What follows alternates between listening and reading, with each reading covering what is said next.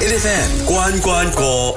A F M 啊，要同誒呢個有間麵館關關過啊！今日喺我哋嘅呢個關關過嘅單元裏邊呢，我哋繼續去有間麵館食下麵先靚。我哋而家有誒聯合創辦人 Henry， Hello 係咪講廣東話會好啲 呢？得嘅得㗎係哎嘛？呀咁講廣東話啦， 我哋。其實有人廣 東話、中文都冇問題啊。同埋佢係周星馳迷啊啦嘛，係啊喎廣東話應該 OK 啊嘅。有間麵館一開頭嘅時候呢，我哋講個招牌個 star item 咧，其實一出嚟就係米線啦。唔係我哋講緊米線呢、一個誒咁嘅 item，其實當初點解會揀米線？你咁多種麵，點解係做米線呢？就因為突出啦，你知道後生嗰陣時都唔算後生啦，三十幾歲啦，都係咁講啦佢。一直喺度強調佢唔後生。啊，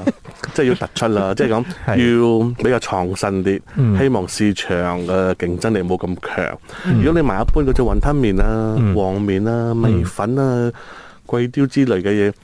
因為呢啲種嘅麵類係我哋成啊日都有唐。人華人嗯細細個食到大㗎啦。嗯嗯所以應該係咩味，應該係咩特質，有咩口感，嗯全部都係專家噶啦。嗯所以如果你一個麵食，人哋未食過嘅，嗯咁樣可能個感覺俾人哋嘅有新鮮感，嗯人哋覺得誒、欸新嘢嚟嘅喎，可能可以試下。再加上我一直強調，米線係一個最好嘅主食，嗯因為百分之百用大米同埋水分組成嘅。 ，A F M 呢個 brand 做起上嚟啦，你講有間麵館已經火紅火綠啦。我哋大概想了解下而家嘅情況先。其實而家嘅有間麵館一共有幾多間呢？暫時今日七號為止呢，有三十二間度應該。喂，點啊？八號係會打算三五間之有有類，可能㗎，因因為我哋而家疫情過後咧，嗰兩年咧，好多時候冇賺錢嘅分行咧，我哋都想刪咗佢嘅。嗯哦問題係好多因素，尤其是係簽咗 contract 嗯俾我簽個 contract，你先唔俾我哋走，你要走嘅話你要賠錢。嗯咁我哋一到呢個合約一滿期咧，我哋就打算走㗎啦，你唔賺錢嘅。嗯中華最初由我哋最高峰嘅四十二間，淨係國內啦嗬，嗯，去到而家剩翻三十二間。三十二間，你喺馬來西亞以外嘅誒，包括喺新加坡。新加坡起初咧喺疫情之前有一間嘅，嗯，咁啊喺疫情期間反而我哋開咗兩間。哦會哦啊， O K， OK，咁我喺澳洲咧就係唐人街嗰邊嘅嗰一打間，嗯仲有喺疫情期中都係開一間，嗯，但因為最近啊澳洲嘅疫情都係好反覆，係係係。咁啊我哋都暫時閂咗嗰兩間。所以其實而家你講緊誒誒馬來西呃亞嘅呢三十二間，再加新加坡嘅呢三三間間，所以大概都三十五間35間到係啦，都叫做誒穩定發展啦。嗯，我哋嘅目標係想將國內嘅分行減到最好到廿五到廿八間。點解？呢？喂，點解係用減嘅咧？因為好多朋啊友做生意都係希望可以擴充去，有幾多間可以越多間越好咁嘅喎。有啊，好多時候我哋之前疫情之前咧，我哋都咁諗嘅，盡開越開越多越好，係咯將個市場佔有率搞到最大。但係疫情之後咧，我哋覺得誒、呃、開源節流好重要啦。嗯如果個市場好飽和嘅話，其實減少個分行未必係壞事。第一，我哋可以將人手精減，嗯將個品質更加花多啲時間去做好一個控制品質嘅質量，同埋服務嘅質量。但係你而家講緊誒，你一定係睇到有個位做得唔夠好，你先至會有咁嘅打算噶嘛。其係實係幾時先發覺原來喺呢一部分自己都仲有好大嘅進步空間，或者仲有個位可以入呢？其實喺疫情之前，我都覺得好多分行都唔係算有錢賺㗎啦。嗯嗯係嗰陣時即係咁，嗯，拆下東牆補下西牆咁樣，呢個蓋冚下嗰個蓋，都係想有市場嘅佔有率，想有一定嘅知名度。嗯咁喺疫情之後呢，大家嘅諗法改變咗啦，尤其是管理方法、人手嘅問題，所以我哋都係決定咗將啲真係帶唔到利潤俾公司、總公司嘅分行，精減咗係啦。 A F M 日日好精神 A F M 同油煎麵館呢一齊關關過啊，我哋有油煎麵館嘅聯合創辦人啦，陳漢維喺呢度噶。頭先就講到啦，其實經歷咗 M C O 之後呢，佢哋由原本最高峰嘅四十二間嘅油煎麵館嘅分行呢，就慢慢逐漸咁減少翻啦。雖然你頭先呢就輕描淡寫咁講啊，因為疫情啦，所以刪咗啦咁，但係其實我真係好想知疫情期間遇到啲咩事呢？疫情嘅時候啊，遇到啊體重嘅問題啦，我肥咗好 多啦。喂，唔係問你啊，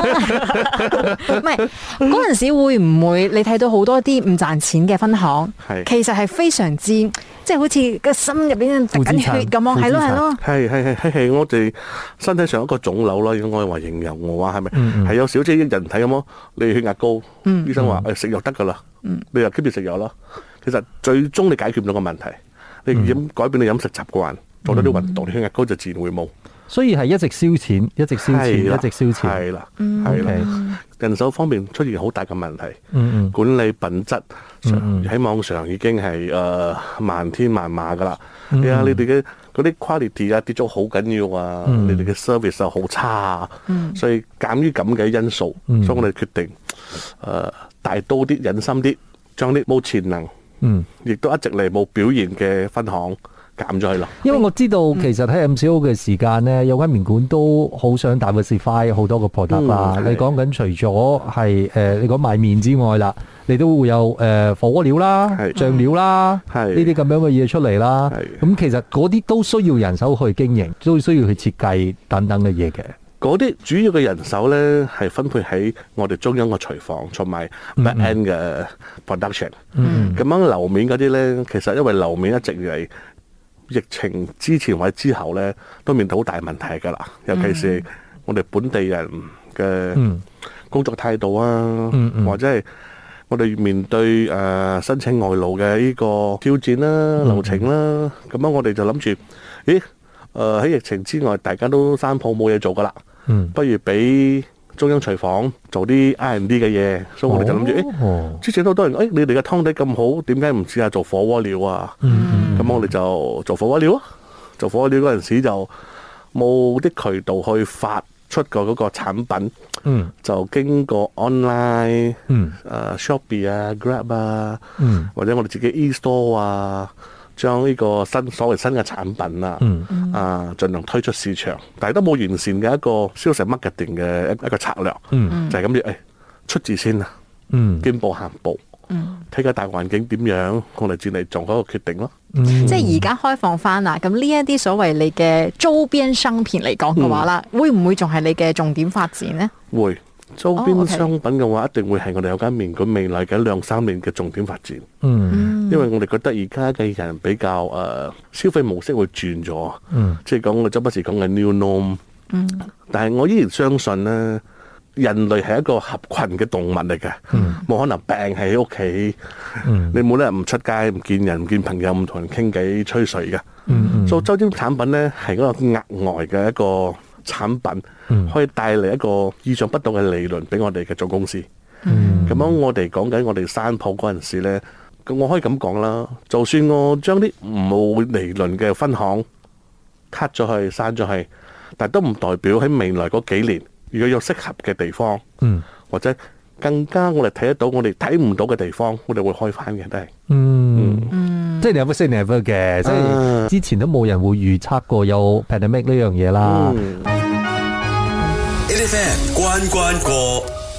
繼續翻到嚟我哋 A F M 日日好精神啊啦！今日我哋同誒有間麵館一齊關關過啊，所以我哋有有間麵館嘅聯合創辦人啦，陳漢偉喺度。其實你仲有另外一個 brand 叫有面食，係都係喺 MCO 跟住就宣告結業。係啊，有面食就比較誒、呃、生不逢時啦。嗯佢、就喺二零一九年頭嗰陣時就開始嗯經營，嗯咁、樣其實經營到唔到一年就開始有 MCO 啦。嗯嗯 so MCO 帶嚟好大嘅負面嘅影響，嗯資金嘅流動、人手安排，嗯啊嗰啲啊產品嘅呢個供應、嗯原材料供應，咁樣好多間因為已經係同 shopping mall 有咗個 contract contract。嗯所以冇辦法唔開。嗯咁啊，到疫情嗰期間嗰兩年嗰三年一到期啦，我哋就決定唔再繼續啦。但係我好奇嗰個地方就係你原本已經有個有間麵館嘅 brand，嗯，但係誒、呃你開咗另外一個 brand 叫有面食，其實都係賣面。點解唔會考慮將兩個誒、呃 menu 即係放翻喺有間麵館裏邊再擴充呢？因為我哋有間麵館定位同市場嘅定位，嗯嗯我哋係定喺大概十五蚊左右。 O K，嗯咁樣有麵食呢，其實更加低價啲，哦嗯，OK 誒、可能係十蚊左右。 ，O K，誒、係希望開喺比較似誒唔需要就 establish 嘅 mall，係係比較 neighborhood 嘅 mall，嗯嗯，希望啲街坊生意消費再低消啲費嘅，再低啲嘅人嗯群，嗯，誒希望可以提供到一樣優質嘅產品俾佢哋。所以當初開嘅時候，其實嗰個 market 係分得好清楚嘅，係兩個嘅定位都好清楚。但係而家俾你咁樣睇翻係之前啦，你覺得誒、呃之前嗰個時間開有面食係咪 OK 噶啦？定係總言之就專注做有間麵館就好啦咁。其實唔 OK 嘅，我本身覺得咧嗰陣時咧，真係一腔熱血啦，嗯搞到我哋覺得哎啊誒，我嘅名券已經係喺本地冇乜再有發展嘅空間啦，嗯不如我哋整多個牌子出嚟。嗯咁樣但係嗰個牌子咧，絕對同我哋之前用緊名券嘅準備工作完全唔一樣。嗯好似我之前咁講，我準備咗成年幾嘅，超過一年嘅。咁樣有面食咧，前前後後我喺準備工作大概三個月到六個月到啦。但係你有經驗咗啦嘛，經驗還經驗啦，啊但係你誒呃將一個產品打出市場，都需要做啲功夫嘅，我覺得。即係我又嗯好奇嗰樣嘢嘅，就係其實你頭先講到一個問題嘅，就係你講個市場飽和。嗯，誒、呃你個個市場飽和嘅意思，其實都有好多唔同嘅，你講競爭對手都出現、嗯 c o m p e t i t o r 都出現。嗯其實外來嘅競爭呢一樣嘢，對於你哋嚟講有幾大嘅一個威脅呢？市場嘅飽和嘅意思呢，其實對於我嚟講係對於我哋自身嘅產品同埋品牌，嗯因為每一個品牌每一個產品，尤其是食嘅食物，嗯經過咁多年嘅洗禮，嗯有啲客就覺得，哎呀，你嘅嘢已經唔再新鮮㗎啦。嗯對於你我嚟講，我可能以前好期待一個星期食三次嘅，嗯啊，而家你覺得，咦，選擇多咗啦，咦係換咗啦，一個星期食一擺。嗯再加上嗯，就算有疫情冇疫情嘅環境之下，我哋所謂嘅誒、呃、競爭者嗯會成熟噶嘛？嗯可能第一年佢需要啲時間去，俾你捱咗打第一年，即係睇下花啲時間去做啲 R&D，嗯可能變咗第二、第三年開始成熟啦，佢嗯知道個市場點樣打啦，知道定位喺邊度啦，咁樣就對我哋嚟講就好大嘅一個真正嘅挑戰啦，嗯。去正中要害。我甚至乎係睇過有啲誒、呃即係其他嘅 brand 咧，嗯即係抄得好足㗎，係真係抄得好足㗎。足㗎，即係你仲有肇慶㗎嘛係啊，跟住之後佢又有㗎喎。不過我好好奇啦，有啲乜嘢嘢有間麵館嘅轉變呢？可能係因為睇到你嘅競爭對手啦，或者係其他人呢開始有啲轉變啊，你先至改變嘅呢。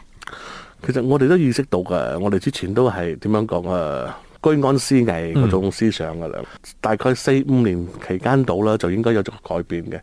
但係啊，好死唔死，你知道大五年，我哋就遇到呢個疫情啦，